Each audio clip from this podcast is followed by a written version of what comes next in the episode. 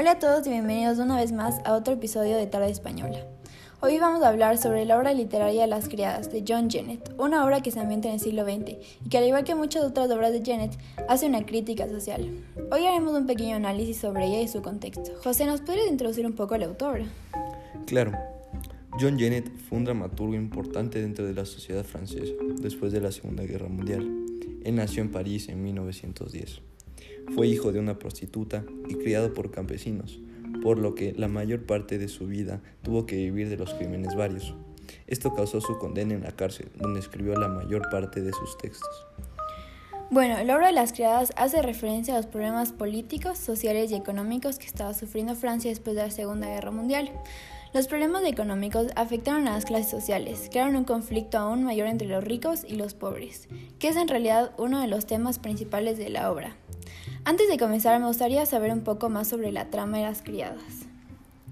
La obra comienza con dos criadas, Clara y Solange, donde fingen ser la señora y su jefa. Esto lo hacen como un ritual. Suena el despertador y es cuando su juego de roles termina, y llega la señora. Al llegar la dueña de la casa, ella menciona que está muy triste porque alguien denunció a su amante, pero en realidad esto era obra de las criadas, como una venganza por la envidia que le tenían.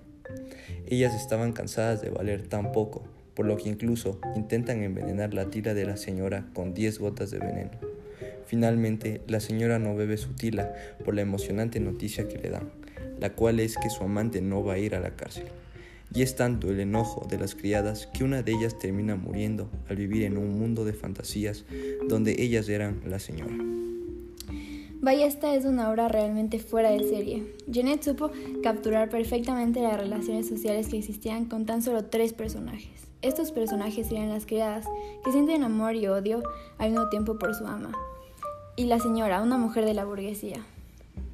Sí, y no solamente eso, también podemos observar otras características como vocabulario vulgar, hechos de su vida, personajes femeninos o masculinos, y asesinato de una dama burguesa. Bueno, me parece que es hora de empezar a hablar un poco más sobre lo que pensamos nosotros de la obra. ¿Nos podrías mostrar tu interpretación? Podemos observar que Janet en la obra de las criadas usa personajes femeninos, ya que a través de los personajes quiere demostrar lo que es y lo que no es. Es por eso que hay un cambio de sexo dentro de los personajes. Las criadas siempre interpretan a la señora. Es ahí donde demuestra ese odio, cuando demuestra esa ambición porque hace con todas las pertenencias. Por el otro lado, regresan a cuando regresan a la vida real, demuestran admiración hacia ella por su dinero y atracción sexual. La actitud de las criadas representa las clases sociales de la época, ya que su actitud se define por la importancia de los estratos sociales. Bueno, existen muchas maneras de interpretar esta obra. Por ejemplo, a mí me gustaría más hablar sobre el aspecto psicológico de las criadas. Clara y Solange realizan este juego de roles en el cual fingen ser su señora y su jefa, lo que nos muestra que ellas no, sienten, no se sienten conformes con sus vidas, no tienen una identidad propia, por lo que interpretan a la mayor figura que es su jefa, obviamente una mujer de la burguesía.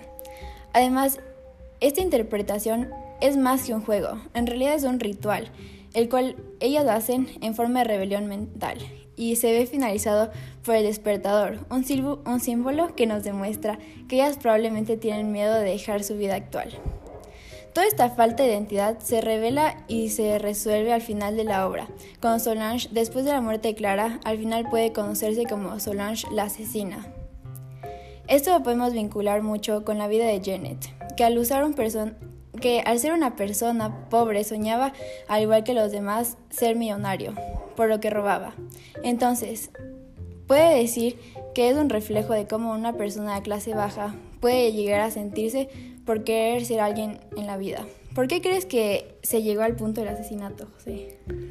Lo que causó el asesinato fue esta presión social que sentían las criadas al convivir con la señora que se encontraba en lo alto de la pirámide social y con un excelente estado económico. Además, como tú mencionaste, la falta de identidad por parte de las criadas hizo que ellas lleguen a meterse en el papel de la señora. Esto las alejó de su realidad y llevó a la muerte de una de ellas. Interesante opinión, José. Ahora, ¿cómo interpretarían ustedes la obra?